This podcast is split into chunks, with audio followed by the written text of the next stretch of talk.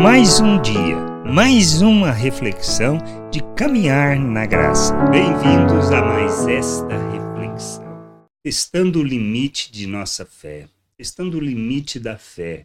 Muitas vezes passamos por situações que nós não compreendemos e nós pensamos que Deus não quer responder ou não quer fazer as coisas com relação ao que pedimos.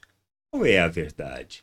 Não importa, não vai fazer diferença nenhuma que nós precisamos entender é que devemos insistir, devemos buscar o conhecimento, o entendimento e deixar na mão do Senhor o fazer ou não fazer.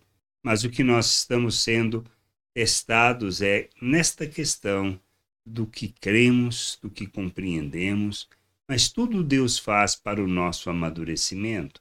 Tem um, temos o caso daquela mulher sírio-fenícia que corre atrás do Senhor e pede que ele liberte a sua filha da possessão de demônios.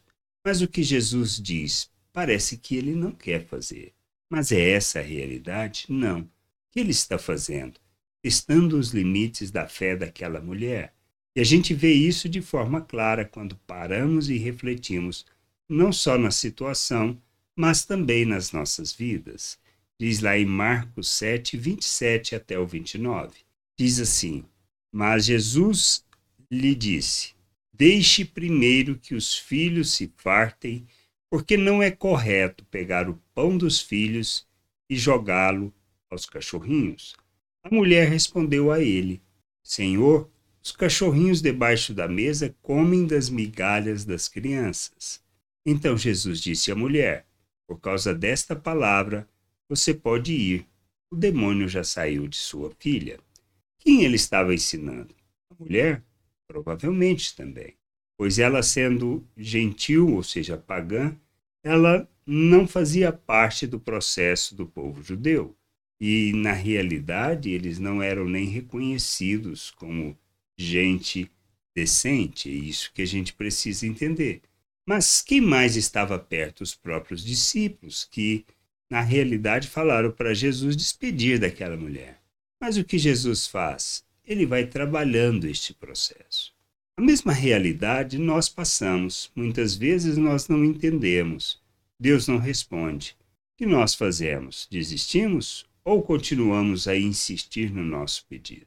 O que a gente precisa aprender a fazer é trabalhar de maneira que a gente busque o conhecimento do Senhor, porque esta é a sua vontade. Nós não podemos desistir. Mas à medida que a gente vai conhecendo, compreendendo e entendendo, nós vamos amadurecendo, e à medida que amadurecendo, nós sabemos se o pedido que nós fazemos faz sentido ou não. Mas o que o Senhor está fazendo é trabalhando a nossa fé, nos conduzindo à maturidade, ao entendimento, à compreensão da Sua obra em nosso favor. A gente precisa entender que o não pelo silêncio nem sempre é não.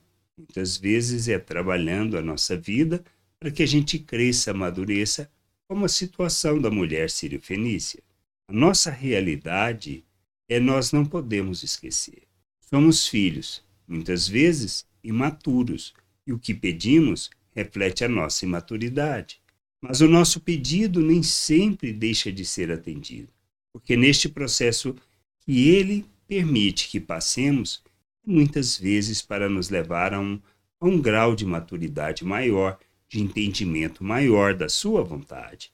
A gente precisa crescer nisso, precisamos amadurecer, compreender a vontade de Deus e não desistir daquilo que nós entendemos estar dentro dos processos de Deus e dentro da Sua vontade.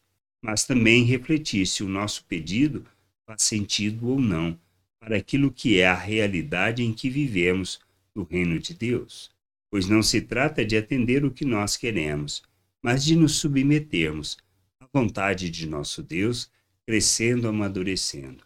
Por isso somos testados muitas vezes no limite da nossa fé.